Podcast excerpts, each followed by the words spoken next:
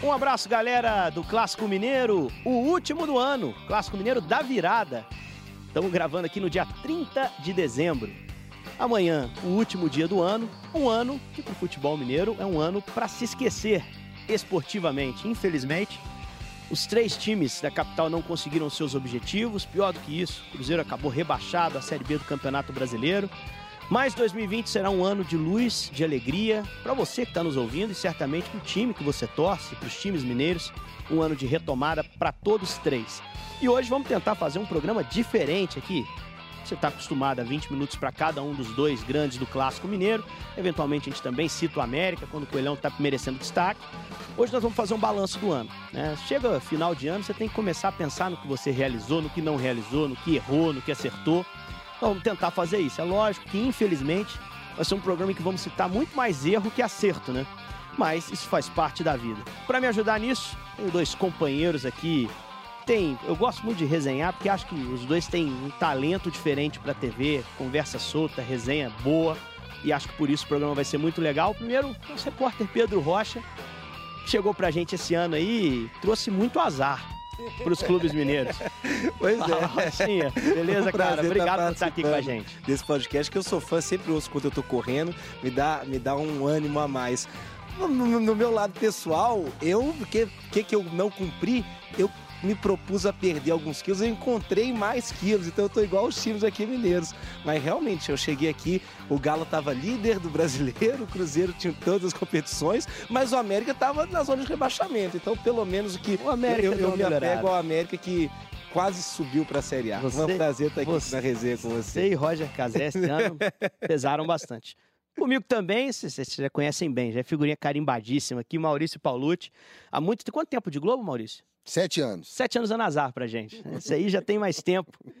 Já, já, já tô há muito É, tempo nessa é bom, é bom ter você aqui, Maurício. O, muito obrigado, Henrique. Sempre um prazer participar do podcast. Um alô pro Pedro, para todo mundo que tá nos ouvindo. Você que tá aí nos ouvindo não sabe, mas estamos todos de branco, trajados. Véspera de ano novo. O Henrique. é- é, vocês usam cueca nova na virada? Cueca? Cara, não tenho ou, isso, cara. Ou cueca de cor amarela Não- pra não tenho isso. dinheiro. Não tenho Vermelho, isso. Eu boto uma amor. camisa branca e tá tudo certo. É, vou vou um amarelinho Ai, pra ganhar mais dinheiro ano que vem, né? A sua amarela também? Amarela. Eu vou, posso pensar, posso pensar. Tenho, tenho uma amarela disponível. É, acho que assim, Mas a- tem que ser nova, não pode Tem que ser nova? tem que ser nova. Então no ano novo sempre tem que dar uma corrida no cueca. shopping. Tem que ser alguma coisa. E eu acho que pro torcedor mineiro nunca valeu tanto aquela coisa de dar adeus pro ano velho, né? Foi realmente um ano terrível, principalmente pro Cruzeirense, pro atleticano também foi um ano é, muito decepcionante. E como você disse, pra gente pensando numa retrospectiva 2019, tem muito mais coisas ruins a serem lembradas do que coisas positivas. É isso aí, tá valendo a partir de agora, então, Clássico Mineiro edição especial Réveillon 2019-2020, retrospectiva 2019. 2019 que começou lá atrás com o Cruzeiro é, vendendo a Rascaeta, né, e trazendo o Rodriguinho, depois trouxe o Pedro Rocha ainda ali no primeiro semestre, todo mundo olhava para o Cruzeiro e falava, tem, cara, não sei como é que não virou meme, tem uma participação minha no Seleção, que eu sou taxativo, eu digo, olha, o Cruzeiro nunca entrou forte num Campeonato Brasileiro como está entrando esse ano. Porque invicto, o Cruzeiro perde a invencibilidade na primeira rodada do Brasileiro, e campeão estadual, e bem na Libertadores, melhor campanha àquela altura, e podendo olhar só para o brasileiro, porque a vida na Libertadores estava resolvida. Copa do Brasil foi um pouquinho depois. Deu no que deu. Acho que foi uma é, le- secada é legal gigante. você fazer isso e acho que você deve estar se cobrando muito por isso, porque realmente, olhando hoje, no final do ano, parece uma heresia falar uma coisa dessa. Mas eu acho que é o que todo mundo pensava, né? E tem um pequeno componente que talvez a gente não tenha se atentado naquela época, né? Que é o fato do Mano Menezes não ter privilegiado o brasileiro. Talvez esse tenha sido um dos grandes erros para apontar o Cruzeiro como um dos grandes é, favoritos para esse brasileirão. Claro que as outras coisas que aconteceram, de fato, acho que eram imprevisíveis para qualquer analista, qualquer búzios e tarô, ninguém ia conseguir prever isso. Tem uma declaração que virou meme, essa sim virou, a do Thiago Neves, acho que falando que o Arrascaeta era muito tímido, que não ia dar certo no Flamengo.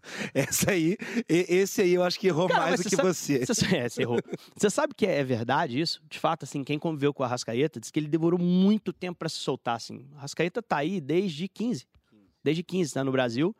E eu me lembro que o pessoal dizia, não, é, isso eu cheguei a ouvir realmente de quem o treinou em 15, o Marcelo Oliveira, não vou cometer, ele é muito bom, eu fiquei impressionado com ele, acho que vai ser titular, mas ele precisa se soltar, ele precisa entrar no grupo. Que na, em 2015 ele faz um golaço na Libertadores, aí ele vai se soltando, ele passa a render mais no Cruzeiro em 17 e 18, né? E agora sim, a gente, eu já falei isso em outra edição do podcast, a gente está fazendo a retrospectiva dos times, começamos aí pelo Cruzeiro, é, mas vamos passar pelo Atlético também, hoje não vai ser dividido não. É, se o Itaí fez uma coisa certa na gestão do futebol do Cruzeiro em 19, foi não deixar o Flamengo descobrir que o Cruzeiro estava quebrado financeiramente.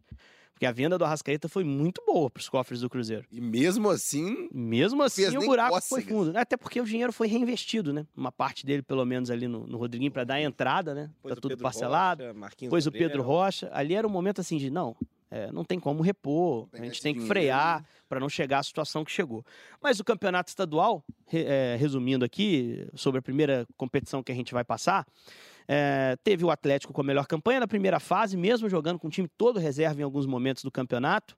Ah, o Cruzeiro fazendo uma campanha com muito empate, alguns empates até inesperados, um jogo em Varginha, por exemplo, que eu me lembro de ter trabalhado, ah, perdendo as vantagens para a fase final, mas a gente chegava à sensação de que o Cruzeiro conseguiria superar o Atlético. né? O América iniciou bem o campeonato, chega à última rodada, penúltima rodada da primeira fase, para um jogo no Mineirão contra o Atlético. Se ele vencesse, ele assumiu o primeiro lugar, poderia terminar com a melhor campanha, ele perde um gol do Alejandro ali no último minuto do Atlético.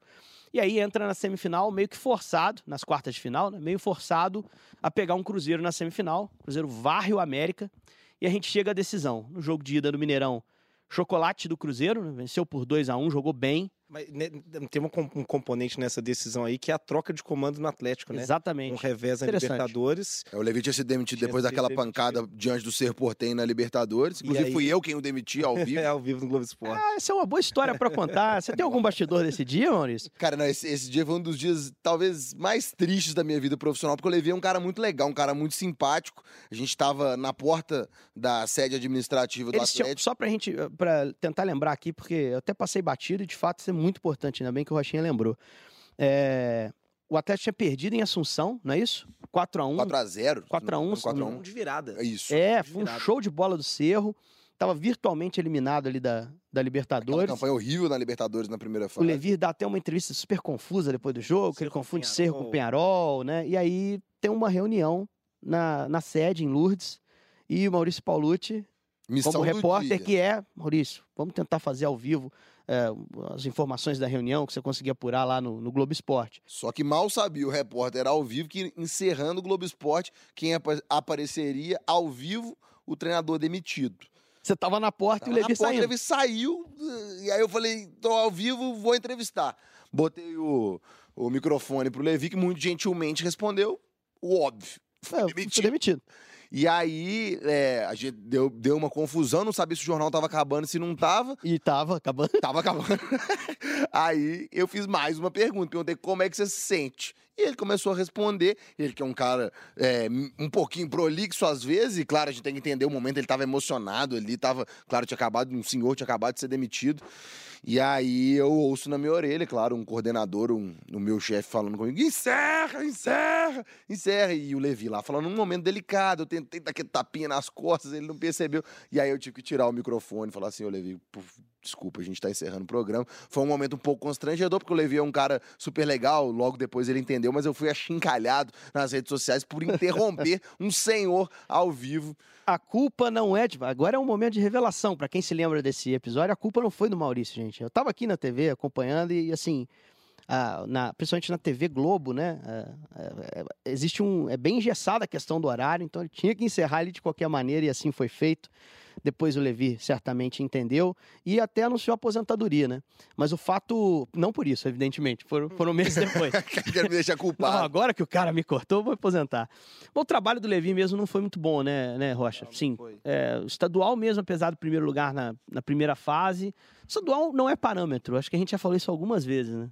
É, há quem diga que você não deve voltar para um lugar que você já foi muito feliz, né? O Levi voltou para o Galo algumas vezes e teve brilhantes passagens. A última em É, 2015, a última em por 2015, sinal, com, com o título da Copa do Brasil em cima do 14, né? Cruzeiro, 2014. 14 é. para 15. E a, a Recopa em, em cima do Lanús.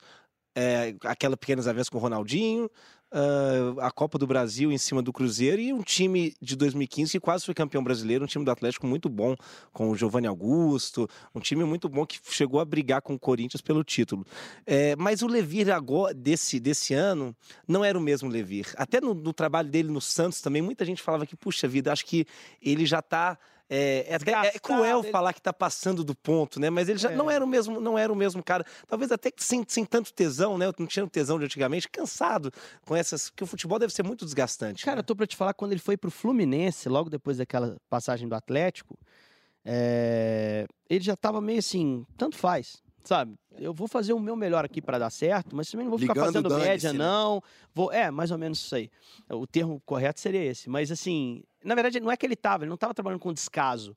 Mas ele tinha mudado a postura, ele estava encarando as coisas de forma muito mais pragmática, assim, não estava tendo aquele jogo o, de cintura. Né? O Henrique, aí, e aí esse, aí esse jogo do, do Cruzeiro com, com o Galo, do primeiro jogo da final, foi logo depois do Cerro, esperava-se um Cruzeiro muito soberano nesse é, jogo, eu não estava aqui eu, ainda. Eu até acho que o Cruzeiro foi bem soberano. Mas ganhou de um gol. Mas ganhou por 2x1, um, apertado. E aí, e aí o Rodrigo Santana começou a ganhar é. terreno, né? E aí depois no jogo, de, no jogo seguinte de volta, é, é um Atlético que dá um nó tático no Mano Menezes e que até os 33 tantos do segundo tempo ali estava sendo era campeão. o campeão, o que seria um resultado é, até que não era esperado pelo momento vivido pelo Galo com o técnico interino. Né? Demais, né? isso aí foi bem, bem falado. O, a gente esperava um chocolate do Cruzeiro. Eu até falei que foi, não, não foi. Foi 2 a 1 um, foi apertado. O Cruzeiro foi melhor, mereceu a vitória. Pareceu o tempo todo controlar o jogo. Teve um momento ali já pro fim com o Atlético, deu uma apertadinha. É, e o Atlético levou um resultado que lhe daria, com uma vitória simples na volta, o título estadual. É, e aí foi para esse jogo, torcedor talvez com uma mentalidade diferente, porque tinha visto um time melhor do que esperava no jogo de ida. E, e o Independência era, existia um clima de otimismo. Você cobriu o jogo, Maurício? Cobri, tava lá, tava Também lá. tava. Existia um clima de, de, de otimismo, assim, de, pô, talvez dê. Primeiro tempo 1x0, gol do Elias. E no segundo tempo, o Cruzeiro tava em apuros. Né? Afinal, foi emocionante, de certa forma, assim. Teve o lance do VAR, né? Do lance do pênalti. Esse é o ponto. E aí vai, vai voltar um pouco, vai voltar um pouco mais. A gente sabe que aqui existe um certo veto, certo não, um veto aos árbitros de Minas. E afinal teve um árbitro de fora, um árbitro paulista que sequer apitou Série A esse ano. Leandro Bizio Marinho. E que não fez um bom trabalho naquele jogo, utilizando-se do árbitro de vídeo, a primeira final da história de Minas Gerais com árbitro de vídeo, né? É, e o lance-chave é um lance com intervenção do árbitro de vídeo, um pênalti do Leonardo Silva, na jogada na do mão, Pedro né? Rocha, que ele cai no carrinho e toca com, com a bola na mão. A final foi tão confusa e tão equilibrada que meses depois se mudou a orientação daquele tipo de lance. E se esse jogo fosse em agosto, não seria marcado pênalti. Olha o equilíbrio que aconteceu. E aí o Fred fez o gol de pênalti. Desabafou na comemoração. Desabafou na comemoração, apontou para camarote. Diz que foi achincalhado quando saiu do Galo, apontou o dedo pro Sérgio Sete Câmara, presidente do Atlético. Teve esse componente, né? teve o componente também do Cruzeiro. É, não, não, havia vencido dentro do Independência, não havia ganhado um título no, dentro do estádio Primeira do Atlético. volta olímpica lá dentro, né? Então foi, foi algo que foi bem marcante pro Cruzeiro. Eu acho que, como o Pedro e você observaram bem, foi isso. O Atlético entrou para essa final, é, depois do primeiro jogo principalmente, é, não tinha muita confiança. E o fato do Atlético ter ter chegado aí quase no final do segundo jogo com chances reais de ser campeão, deu um ânimo e aí deu um fôlego pro Rodrigo Santana começar a fazer a trajetória dele aí ao é, longo é, do ano que, que a gente vai poder essa, comentar. Essa, essa postura do, do Atlético Rodrigo Santana na final foi o que deu o gás na semana seguinte já para o time começar bem o Campeonato Brasileiro, né? É, e tinha uma tabela também interessante para iniciar. A gente até analisava Ganhou do Flamengo, né? É, nos primeiros, mas assim, os primeiros jogos, é, no Havaí em casa, aí saía pegar Ceará e Vasco, assim, poxa, dá pra ter um início razoável, até pra ter uma gordurinha, porque depois era Flamengo, Grêmio e Palmeiras na sequência, né? E, e o Atlético construiu esse caminho. Né? O Atlético é o primeiro time, é o último time a perder 100% de aproveitamento no campeonato. Primeiro turno ele vai ter ali aquele, aquele triunfo contra o Flamengo. O Flamengo perdeu quatro jogos no campeonato inteiro, né? Bahia. Bahia, Internacional, Atlético e o Santos na última rodada. Poxa, é, tem que tirar o chapéu. E o Atlético tinha um homem a menos. O, Tiará foi o Elias foi expulso. O gol do Tiará foi bonito. Quase 100 anos. O jogo que o Jorge Jesus estava aqui, né? Estava aqui. Ei, todo cara, mundo achava. Ele também, todo né? mundo achava que era pro Atlético. Cara, esse, porque esse do lado dele foi... tava o Ricardo Guimarães, que é um, um parceiro histórico do Rubens Atlético. Menin também. Rubens Menin também tava. Uh, o Rodrigo ainda era interino naquele momento. Ele vai ser oficializado ali O Abel Braga era o treinador do Flamengo. Já pressionado, mas Já- era o do pressionado. E todo mundo achou que o Jorge Jesus estava para Será ser... que o Mister veio ver o Atlético Pois mesmo? é, eu, eu, eu Uma até... Uma informação que eu tenho é que o primeiro clube brasileiro a fazer contato com Jesus foi o Galo. Foi o Não, Galo. e naquele dia, o presidente Sérgio Sete Câmara, eu entrevistei ele, me disse: a gente tem interesse sim no Jorge Jesus, a gente vai conversar. Só que depois as coisas não se acertaram, ele acabou indo pro Flamengo. Eu, eu entrevistei também, acho que talvez eu tenha sido o primeiro jornalista a ter entrevistado o Mister aqui no, Que legal. no. Brasil. E como é que foi? Foi na saída do, do, do estádio, o Mister tava indo pra entrar no. Eu que condenei tantas pessoas chamando ele de, de chamar o Jorge Jesus de Mister, tô falando aqui. Ah, é muito mais gostoso falar Mister, cara. Jorge Jesus é até meio trava-língua. Fui, fui entrevistado na saída. Aqui em entrando- Minas ele não ia ser Jorge Jesus, né? Jorge Jesus. Jorge Jesus. Jorge Jesus. Pra pegar um 11 passar a Vasco. Aí fui entrevistá-lo na saída do estádio e ele desconversou, disse que tava aqui para tava para aqui para no Brasil para acompanhar o futebol brasileiro, que depois ele ia voltar para Europa, que não tinha nada, mas a pergunta: "E se houver um interesse do Atlético, você toparia ficar?" Aí ele falou: "Não, mas não há", desconversou. E depois, semanas depois, ele, ele acertou a, a vinda pro Flamengo. Ele ia vir pro Atlético, falou assim, gostei do Atlético, opa, mas gosto mais do outro. E aí foi pro outro. E, e, a e imitação os portuguesa times- e foi horrível. Foi que, que procuraram ele foi o Galo, depois o Vasco, né? E aí, Teria muito e mais a aí- ver, né? O cara comandar o É. Vasco, a portuguesa. e, aí, e aí ele tem um acerto com o Flamengo, enquanto o Abel era o técnico do Flamengo ainda. É. E né? o Abel ficou pistola full. Ficou full pistola. E aí veio aqui trabalhar no Cruzeiro pouco depois, é, não teve tanta sorte. É, e aí passou o estadual, Cruzeiro campeão, Cruzeiro grandão para começar o brasileiro. Vem a minha frase que deveria ter virado meme, que não virou, graças Mas a a gente Deus. ainda pode tentar suscitar isso. Mas depois acho que tava assim. é, eu não vou fazer um, minha autodefesa aqui, que até o Rochinha já falou um pouco assim. Cara, todo mundo esperava um campeonato bom do Cruzeiro. Porque ninguém sabia o que estava acontecendo no bastidor. Até a gente escuta muito em rede social, lê, e a gente fica até um pouco chateado por isso.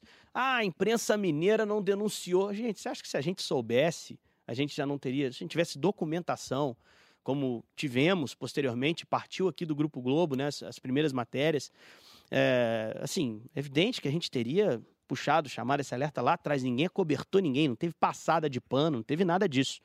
E o cenário para o Cruzeiro Inicial Brasileiro era outro, era de um time invicto, um time bem na Libertadores, que acabou estreando com uma derrota previsível até o Flamengo, Flamengo, não, ele né? perde, né? Quando começa ganhando, Come- faz ah, uma faz um a do Pedro Rocha. Pedro Maracanã. toma, toma virada. E, e que não é problema nenhum. Todo mundo foi lá no Maracanã e perdeu o Flamengo esse ano.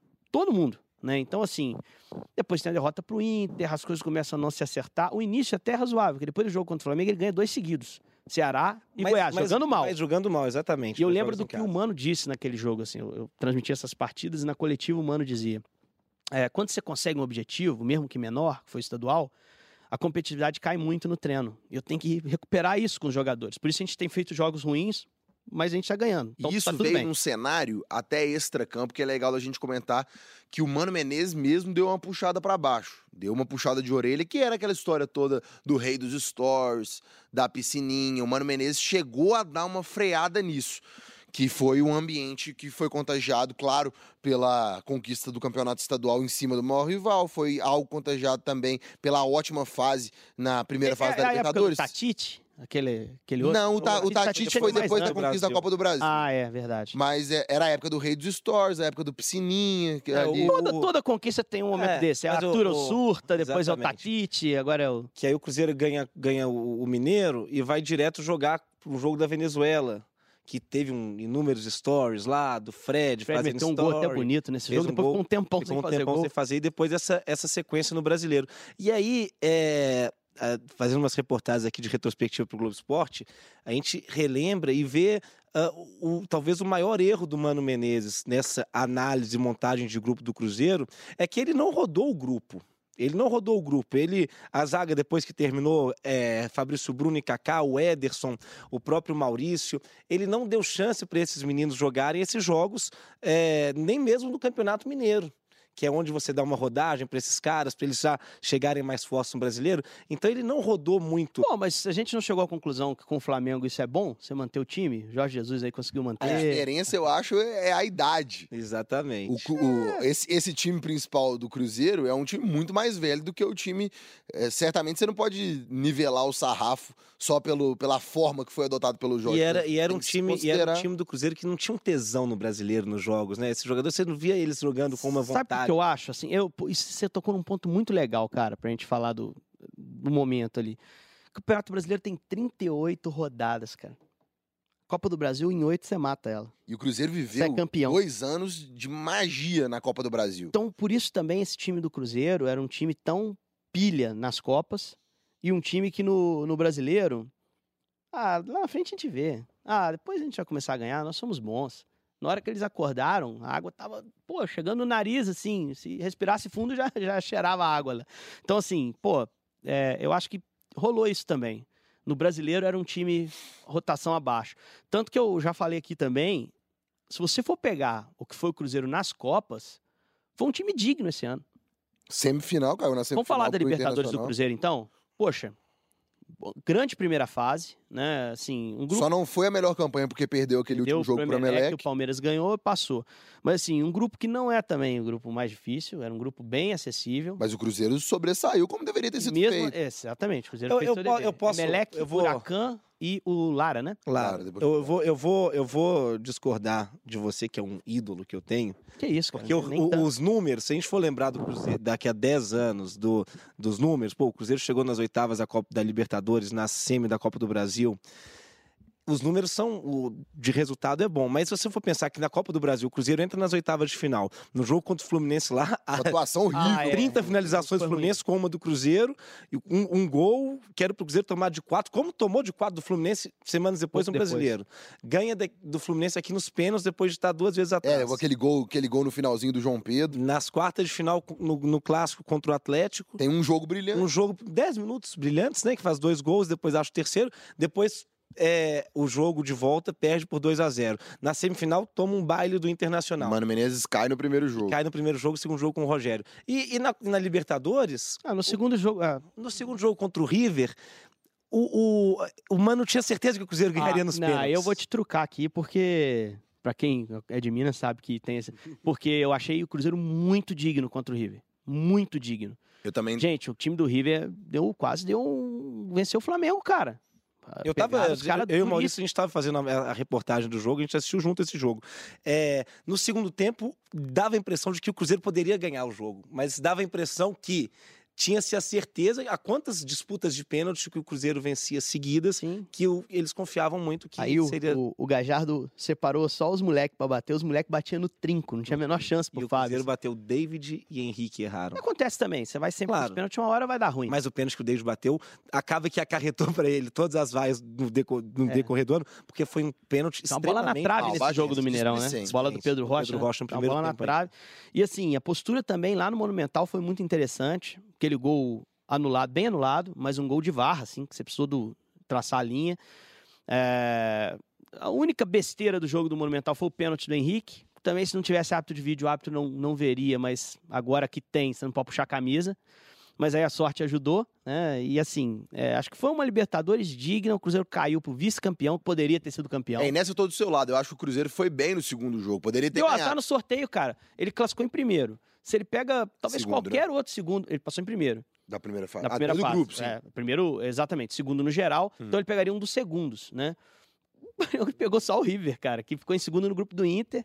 Se fosse o inverso, talvez pegando o Inter naquele momento e não meses depois, ele poderia ter passado, sabe?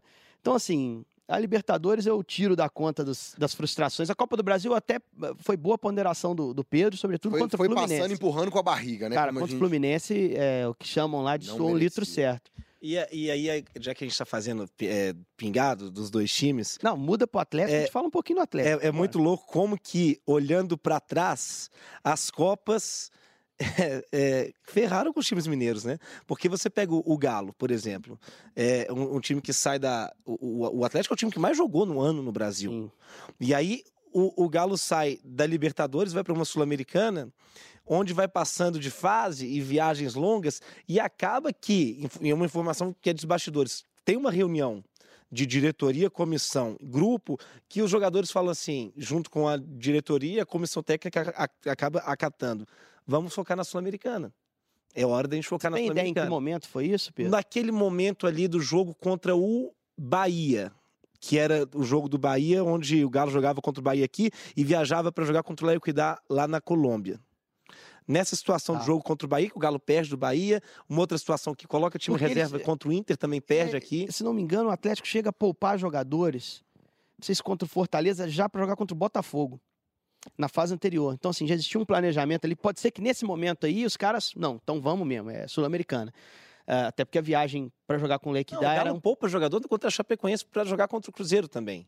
Sim. É, mas, mas aí chega um momento que. E aí essa é a, é a, é a ponderação que, que, que, que faz a- o- as, as pessoas da comissão técnica anterior. Porque é, o Galo não tinha um elenco para ser forte nas duas. Mas é, acaba que era mais atraente no momento focar numa Sul-Americana, pelas premiações, fase a fase. E acaba que você olha, a chave do Atlético. nove observando. pontos separaram o Galo Era do, boa. o Galo do- da Libertadores? De- que foram esses jogos, assim, é- era, era palpável. A gente Não. poderia falar de Rodrigo Santana em 2020. A Libertadores, foi, a. Libertadores foi pro saco naqueles seis jogos seguidos sem pontuar. Ali o time É, O sai. Atlético fez uma boa pré-Libertadores, na época ainda com o Ricardo Oliveira e Alejandro bem na temporada, depois Bem. eles apagaram completamente, mas a primeira fase do Atlético na Libertadores foi terrível Não, mas eh, eu digo de, de Libertadores na, por classificação no, no brasileiro. brasileiro. Vou perguntar ao Maurício, você culparia, você culpa os caras por terem escolhido a Sul-Americana quando o Pedro falou que, que teve a reunião, ali naquele momento o até porque no brasileiro já existia uma queda ali, o time já estava ficando longe da ponta. Você culpa os caras? Eu, eu particularmente não. Não. eu também não, de forma alguma. Eu acho que assim, é, um- é uma decisão, inclusive, pru- prudente, pensando numa análise de elenco. Como o Pedro falou, o Atlético não tinha um elenco para estar forte nas duas. E aí é uma decisão basicamente muito sensata. Porque o Atlético tinha, enxergava e fazia uma leitura ali de uma chave eh, na Copa Sul-Americana muito mais fácil do que o outro lado da parte eliminatória. A gente, a gente brincava até aqui, assim, brincava e analisava. Quem passar esse Botafogo e Atlético tem um caminho legal até a final.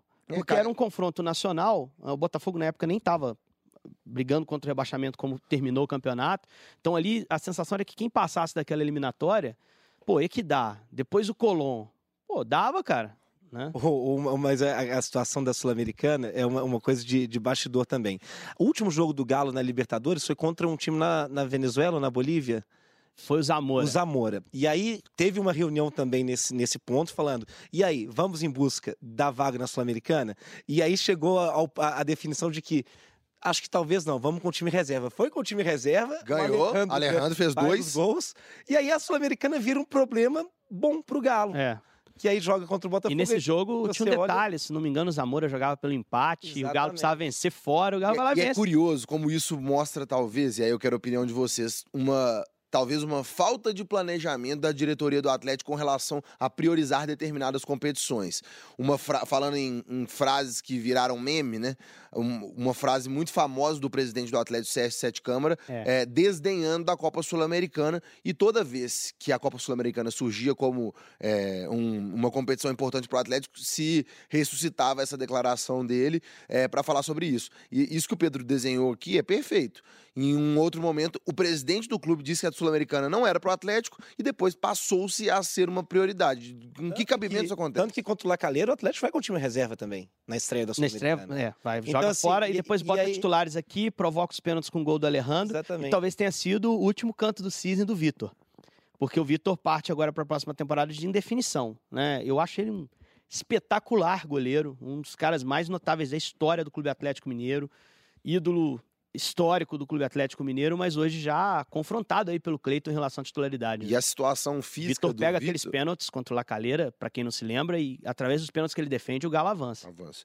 É, mas a situação física do Vitor eh, não, não é boa, né? Tendinite, pra quem já teve ou sabe como é, sabe que é uma lesão Mas recorrente. Um jogador de, de futebol que é de alto. Era o que o médico do Atlético falou numa coletiva. A tendinite pra gente que é, é, um- é um negócio que é chato, mas para um jogador. Um jogador que tá ali. Diz e que assim, ele isso- chegava num ponto tinha que regredir. E isso a gente percebia nos treinamentos do Atlético. A gente viu o Vitor se esforçando, treinando, mas sempre uma hora ou outra fazendo ali uma careta, sentindo dor. Então eu acho que assim, é, acho que não era, não é o que ele queria. Mas o Vitor se encaminha para a aposentadoria, ainda mais com o Cleiton, com toda a segurança que ele vem tendo no gol do Atlético. Os goleiros esse ano, inclusive, é, foram um problema aí pro Atlético. Hum, É, agora é, o time perde a Sul-Americana, volta para o brasileiro e começa a olhar para um campeonato que ele estava lutando contra o rebaixamento, né? E assim o Atlético toca até o fim do ano, para mim, com um grande erro de gestão dessa temporada como um todo, que é a nomeação do Wagner Mancini. Nada contra o profissional, absolutamente. Eu acho que é trabalhador, chegou com super boa vontade, querendo inclusive dar certo para ficar. Mas ali eu fiquei meio sem entender, assim, poxa, você traz um cara tampão até dezembro. eh, E acho que o Mancini entregou o que pediram, né? Não caia. E ele não caiu, passou Agora, até longe, a se você que olhar. com três vocês. rodadas, né? O erro foi em demitir o Rodrigo Santana? Eu tenho minhas dúvidas. Eu acho que eh, o Rodrigo também tinha alguma dificuldade já para tirar do time ali naquele momento, assim. O Rodrigo sofreu muito com lesões também, né? Jair. O Jair, que era a espinha Ceará. dorsal do time, e Ramon Martins, o próprio É, Vitor. E muita, muitas lesões e, e- e não conseguia tirar desses jogadores. Ele ficou aquela sequência longa. Mas qual que seria uma outra alternativa é, Naquele momento naquele do mercado, momento né? É no difícil. mercado? Fez o que o, Dudamel, ele, ele fez o que o, o Internacional fez com o Zé Ricardo, Exato. que o Flamengo fez com o E Dorival você sabe que Júnior. em Porto Alegre se condena muito o que o Inter fez em relação ao Zé Ricardo, né? O pessoal acha que deveria ser levado o time com o Odair até o final, né? Não colocar esse profissional, porque no Inter deu certo, no Atlético deu certo, eles alcançaram seus objetivos. Mas, cara, é arriscado você fazer essa mudança em cima da hora. Ah, um choque novo ali. Cara, não sei até que ponto isso aí. São dois, três jogos que dura esse choque novo ali. Mas enfim, isso deu certo. Mancini entregou aquilo que encomendaram e a coisa caminhou e, enfim, o Atlético agora toca 2020 com Agora com vamos falar das trocas do Cruzeiro de treinadores. Essas são polêmicas também. Vamos lá. É, eu estava aqui em dúvida se a gente puxava a Copa do Brasil, a gente já passou por ela. Na Copa do Brasil, o Atlético, aliás, tem um, um momento de brilho, né? Contra o Santos, aquele jogo Tiará Casares endiabrados e o time tirando o Santos no Pacaembu. Belo Santos do Sampaoli aí que disse não recentemente. É, e aí parte pro clássico da Copa do Brasil. Vamos matar ele aqui, né? Aquele grande jogo do Cruzeiro na temporada, dá para chamar assim? 3 a 0 Foram- como o Pedro disse, foram os grandes minutos do Cruzeiro na temporada, né? O Cruzeiro vinha de nove jogos sem vencer com o Mano Menezes já antes da Copa América. A Copa América, a parada para a Copa América foi uma incógnita. As- quando analisávamos esse clássico, imaginávamos o contrário, imaginávamos que, que o Cruzeiro. Ninguém esperava que o Cruzeiro fosse fazer a- aqueles minutos que fez, abrir aqueles dois gols de vantagem e, e sair de- dessa forma no primeiro clássico. Então, pelo menos na minha visão, foi, foi surpreendente. E, e aí o Cruzeiro acho que se assentou em cima dessa vantagem e, e talvez viveu muito desse. Esse, esse- acho que algumas coisas que a gente analisa sobre o ano do Cruzeiro talvez tenham é, adiado o torcedor e, enfim, a imprensa, o próprio clube abriu os olhos para o que estava acontecendo. O clássico eu acho que foi um, um- desses aspectos. pro risco real que o Cruzeiro corria ali. É, e aí acho que talvez tenha sido um grande erro do Rodrigo, a abordagem daquele jogo. Que eu acho bom treinador, cara. Acho que ele rapidinho conseguiu montar um time do Atlético que eu gostava de ver quando estava num dia bom. E muitas vezes teve dias bons. É, O, o Rodrigo, ele pega aquele jogo, aquele jogo é logo depois da Copa América, para quem não se lembra. E o Cruzeiro já vinha mal. O Cruzeiro vai para a Copa América ali na zona de rebaixamento. E o Atlético não. Grandão, entre os primeiros. Se esperava que na Copa América o Atlético melhorasse, ainda mais e o Cruzeiro encontrasse um caminho. E eu acho que o Rodrigo vai para esse jogo pensando assim: se eu me impuser aqui, se eu jogar bola, eu tenho a chance de ganhar fora de casa, encaminhar, vencer o rival, jogar o Cruzeiro mais para baixo ainda. E ele tenta soltar o time do Atlético um pouco mais do que deveria. E aí, e aí E o Cruzeiro ganha o que, problema- tem a- o, que ele, o que ele queria, que era o contra-ataque. A, É. aposta do Mano é mas, tirar mas- a mas- referência mas a questão, da velocidade à eu frente. acho que pelo que a gente viu do Cruzeiro depois, eu acho que esse jogo é muito mais decidido pelos erros individuais do Galo. Acho Sim, que sim, do- sim. do- acho que foi um passe do Zé Wellison, né? Pro Hever, né? Os dois que, erram do, ali. que pelo, do que pela situação. Porque o, o Cruzeiro faz um gol, ele acha o primeiro gol e é o que você falou. Aí depois o, o Atlético vai pra cima E aí o e aí Cruzeiro é um vive do que é bom, no do que o primeiro Mano tempo adora. ainda. Não, eu acho até que já o jogo 0 a 0 o Atlético já estava em cima. E estava jogando melhor que o Cruzeiro, inclusive. Tava jogando melhor que o Cruzeiro. Fiquei com a sensação, nossa, pô, o Atlético veio pra dentro, que fome, cara. E aí você expõe o time a um erro individual, te deixar Pedro Rocha cara a cara com o Fábio. Né? Então, acho assim, teve uma postura diferente do Atlético. A gente contestou na época essa, essa ideia do Rodrigo. Eu acho até que a intenção foi boa, foi ambicioso. A gente cobra isso também. Seria um contrassenso a gente criticar quando o cara quer ganhar fora de casa, quer se impor. Mas ali eu acho que ele cometeu um erro. Se ele dá a bola pro Cruzeiro, o Cruzeiro cometeria os erros. E ele tinha o jogo de volta no Independência, e jogou bem o jogo de volta no Independência. Mas aquele jogo foi o Pedro Rocha Day. Foi o dia do Pedro Rocha com a camisa do Cruzeiro. E o, você sabe que o nosso Pedro Rocha aqui, que joga mais que o outro, tô brincando, não joga mais que o outro. Ele é um dos grandes seguidores que eu tenho no Twitter, né? Ele monitora as minhas ações no Twitter. E ele, ele, esse tweet do Pedro Rocha virou um clássico meu. A torcida do Cruzeiro vem em cima, dizendo que era uma contratação cara, que com certeza eles não gastariam o dinheiro deles daquele jeito. E todo mundo na esperança do Rocha jogar bem no Cruzeiro.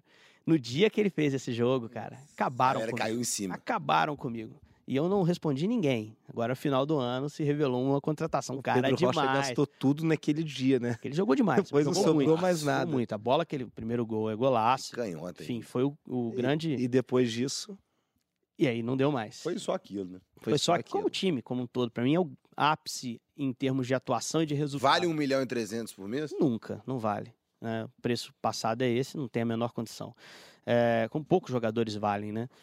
E aí veio o jogo de volta, o Atlético endurece, é, faz 1 a 0 faz 2 a 0 no final, não é o bastante. O Cruzeiro avança. Pressiona até o final. O Cruzeiro avança para a quarta de final contra o Inter e ali a coisa já estava Semi, semi, semi. para semifinal contra o Inter. A quarta de final foi o clássico. E aí ele se cruza com o Internacional vivendo seu melhor momento na temporada.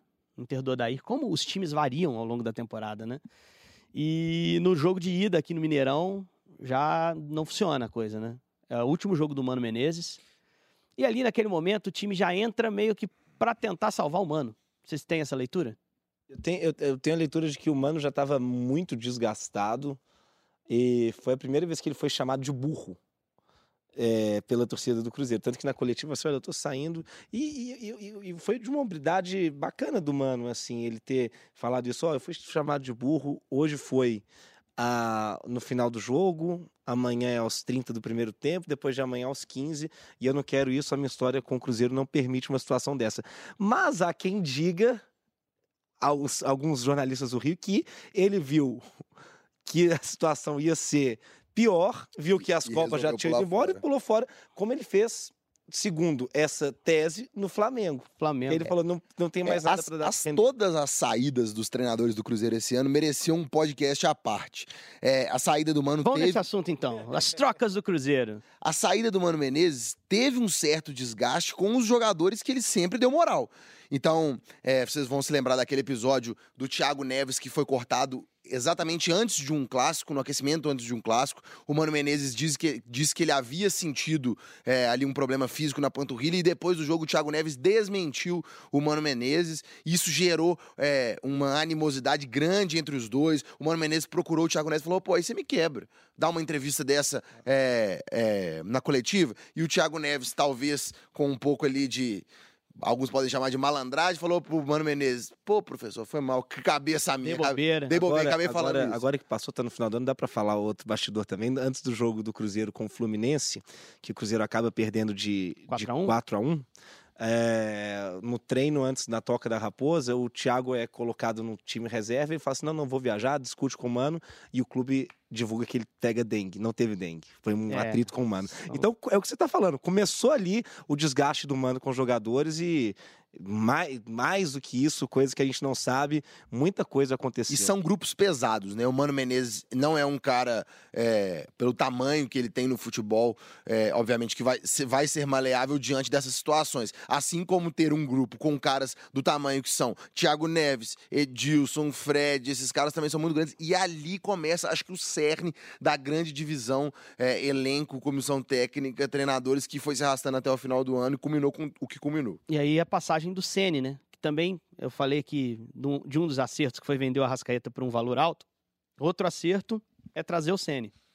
Mas, na minha visão. Mas, mas o, o- É minha opinião sobre o Ceni é polêmica, tá? É, a, a minha também talvez seja. Não nesse sentido. o Rogério Ceni ele é um cara que é, inegavelmente é um bom técnico, tanto que ele quase classificou Fortaleza para Libertadores. Agora, uma das qualidades de um técnico, isso o Tite sempre fala, que é um cara que tem que ser um gestor de grupo.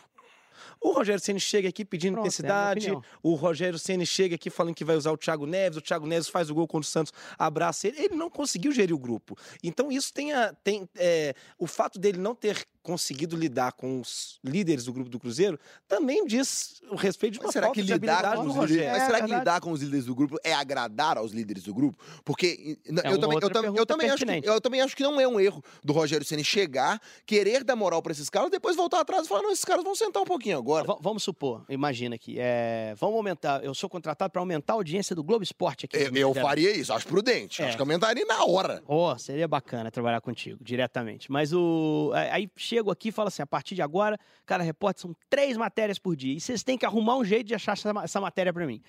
É, e agora vamos fazer o programa de, em vez de 20 minutos de duração, vai ter mais 40 minutos. Todo mundo vai trabalhar muito mais agora. E eu quero o resultado. Aí, se não se enquadrar, eu tiro. É, não vou conseguir convencer a galera Uma- a correr mais para mim, né? uma Eu tenho que pessoa- chegar o quê? Apresentando um projeto, não, isso é importante para mim também. Agora eu vou dar uma chance para outro. Eu acho que a gestão de grupo é muito importante. E se o- tem uma coisa pro Rogério melhorar, talvez seja isso. Exatamente, porque é, ele era um jogador polêmico e não conseguiu é, se desvencilhar, talvez até desse ego dele de jogador para a passagem como treinador. Uma pessoa próxima ao Rogério diz que ele é, internamente em conversa com os amigos ele, ele faz essa meia culpa no sentido de que ele poderia nesse ano, nesse restinho de ano, trazer esses caras, assim, pô, é isso mesmo, o time não tem intensidade, é um time mais velho, mas vão, vão, vão com vocês. E nessa virada ele, ele, ele rompe com Aí os limpa. caras, faz a limpa. Exato. Que aí ele começa do zero. Então, ele tentou fazer uma situação onde não, não tinha. Ele pediu o jogador, veio um reforço. Não, não podia mais trazer jogadores, não tinha como se livrar desses caras. Então, eu acho que tem muito, muito erro também. Até porque do Rogério fechada, né? Ele tentou o Guilherme no esporte ver Ezequiel, mas eu acho que foi uma pena ter perdido o Rogério. Um cara que poderia construir, que se mostrava feliz por estar no Cruzeiro, tanto que largou um projeto em que ele já tinha um- uma certa consolidação. E acho que é um cara que pode se cruzar com algum clube de Minas no futuro aí, porque tem competência para isso, né? Tá do tamanho dos nossos times aqui para geri-los no futuro. E aí vem o Abel com uma postura completamente contrária, né? O Abel fecha os caras com ele. Para de perder, mas não ganha, né, Maurício? Não ganha, são só duas vitórias, né? Se não me engano, em 14 jogos, duas vitórias, é, duas derrotas também, o resto tudo de empate. Empata pra caramba. E o, e o Abel, aí vamos falar de mais essa troca, né? A saída do Rogério Senna, a gente pode ficar aqui muito tempo questionando se foi falta de jogo de cintura do Rogério de lidar com esses medalhões, ou se foi um pulso firme demais, ele quis manter a diretoria, não respaldou e por isso ele saiu. E aí a chegada do Abel mostra claramente o desejo da diretoria de conter esses medalhões que é, é a mesma coisa que você tá, tem um, um colégio ali, um aluno problemático. É, é aquela história da, da amante também de trocar o sofá, né? É, é. O Abel, o Abel veio para cuidar desses caras, Fred, Thiago Neves, que ele já tinha uma boa relação de outros trabalhos anteriores. E o que a gente ouve também de bastidores é que o trabalho do Abel, muito é, sendo colocado em comparação com o trabalho do Rogério, principalmente, era muito diferente. Diz que o- o- os treinos do Abel eram talvez muito menos intensos e muito menos complexos do que o do Rogério Ceni. E talvez essa seja uma, uma das avaliações é, do pessoal da comissão técnica, com quem a gente pode conversar recorrentemente, sobre o fato do time não ter conseguido reagir com o Abel Braga. Porque inicialmente o Abel chega, dá aquela chacoalhada no vestiário, os jogadores é, voltam a se unir um pouco mais, mas isso não, Ele não, não os fazem reagir. evoluir a ponto de buscar os resultados. Pra gente fechar então aqui, o Adilson depois chega, acho que o Adilson nem merece muita nota na retrospectiva, né? Ele eh, vira, acaba sendo o rosto do rebaixamento, mas um espaço curto, uma tabela duríssima, jogos difíceis fora contra Vasco e Grêmio, em casa contra o Palmeiras Mas não com caldo consegue fazer um entornado. gol, né? e, e é algo que ele precisa melhorar pra 20. Em Al, ele não consegue fazer um gol e no jogo contra o Grêmio ele o- é, mexeu de forma ansiosa, né? Três, três É, jogadores. queimou rápido as três, né? Queimou rápido as três substituições. Teve o, o ponto do Robinho, né? Que é um acaso. Então, de seis, de nove pontos. E ele o Ariel que ia ser feito- expulso no primeiro tempo e que eu também teria mexido. Mas já que ele já tinha feito duas forçadas, ele tinha que segurar a última. Ele né? precisaria ter feito quatro pontos para escapar. Não conseguiu fazer nenhum ponto, nenhum gol. Então, é um outro que não dá para tirar a responsabilidade. Sua parcelinha, né? É. Fechando então, nós estamos quase batendo 45 minutos, hein? Rendeu a nota- nossa retrospectiva. Porque, na verdade, não tem muita coisa positiva, teve muita coisa acontecendo, né? Clássico em Copa do Brasil, Cruzeiro rebaixado. O América, pra gente fechar, né? O América teve um estadual que a gente citava, uma boa primeira fase, uma queda previsível na semifinal. Copa do Brasil, saída precoce também, não conseguiu caminhar muito. Ah, e na Série B, uma campanha de recuperação. Felipe Conceição, melhor treinador do futebol mineiro, para mim, maior concurso, não há dúvida, nessa temporada, né, Maurício? E o América merece várias menções honrosas nessa temporada. Porque a gente hoje tá aqui como é, fomentadores do futebol mineiro, lamentando a não subida do América, porque teve ali pra, por um gol, né? Pra subir na última rodada. Mas o América teve grandes surpresas. A estabilidade do Mateuzinho na temporada, acho que é algo que a gente deve mencionar. O Juninho, pra mim, fez um ano brilhante, brilhante. É um jogador que também é, merece esse destaque, eu acho. Eu acho que a campanha campanha de. é, é, de re, Recuperação. soerguimento, recuperação do América na Série B é impressionante. Impressionante. É um, é um trabalho do, do Conceição incrível e isso tem que, tem que ser valorizado. E a informação é a maior campanha de recuperação dentro, dentro de uma Série B. Assim, eu sempre citei isso. O time sai da lanterna na rodada 7, se não me engano, da zona de rebaixamento na 17 e vai bater quinto lugar, assim, estando no detalhe para subir. E, e- e eu tive a oportunidade de fazer muitos jogos do América. E eu cheguei quando o América estava ainda na zona de rebaixamento. Eu conversava com, com o Paulo Brax, que é o homem do futebol do América, com as pessoas, com os diretores, e perguntando, gente, o que que, que tá errado no América? Por que, que o time está nessa situação? E até os próprios torcedores, eles diziam, nada, o salário está em dia. A torcida dizendo, não, os jogadores são esses, são bons jogadores, e as coisas vão acontecer. Existia esse sentimento de que poderia, que tudo ia dar A certo. posição é injusta, É a gente tem injusta, capacidade. Se né? você, na Série B, se você paga salário, você já fica entre os cinco. E foi o que aconteceu com a América e que serve de é, aprendizado para o Cruzeiro na Série B de 2020. Fatalmente, é isso aí. Galera, tá chegando a hora, já estamos quase entrando na festa de Réveillon daqui a pouco. Vai passar o Réveillon aonde, Rochinha? Vou passar o Réveillon em família. Sim, é um ótimo jeito, imagino, daquele jeito. Maurício, e você? Eu vou viajar para casa da família da minha namorada em Escarpas do Lago. Que beleza, hein? Um Réveillon aí regado a muita água com gás e, e também alguns canapés. E você? Vou passar em Juiz de Fora, provavelmente em Juiz de Fora. Ainda tô decidindo, vamos ver. Até amanhã pode mudar o plano. Um grande abraço para você, que espero que passe um grande Réveillon, uma grande virada, que tenha otimismo pro ano que vem, que procure resolver as coisas que não resolveu nesse último ano e que seja um ano de muita felicidade para você. Pro futebol mineiro, eu tenho certeza. Atlético campeão brasileiro, Cruzeiro campeão da Copa do Brasil, América campeão da Série B, Cruzeiro sobe para a Série A. Certamente um ano de muitas Cruzeiro não? O. Cruzeiro vai ficar em segundo, então? Vai ficar em segundo, mas vai ganhar a Copa do Brasil. Porque tem uma premiação boa que vai ajudar o time a sair dessa situação financeira. Vai, o Cruzeiro não faz questão do título da Série B, eu imagino. Ele faz questão do acesso.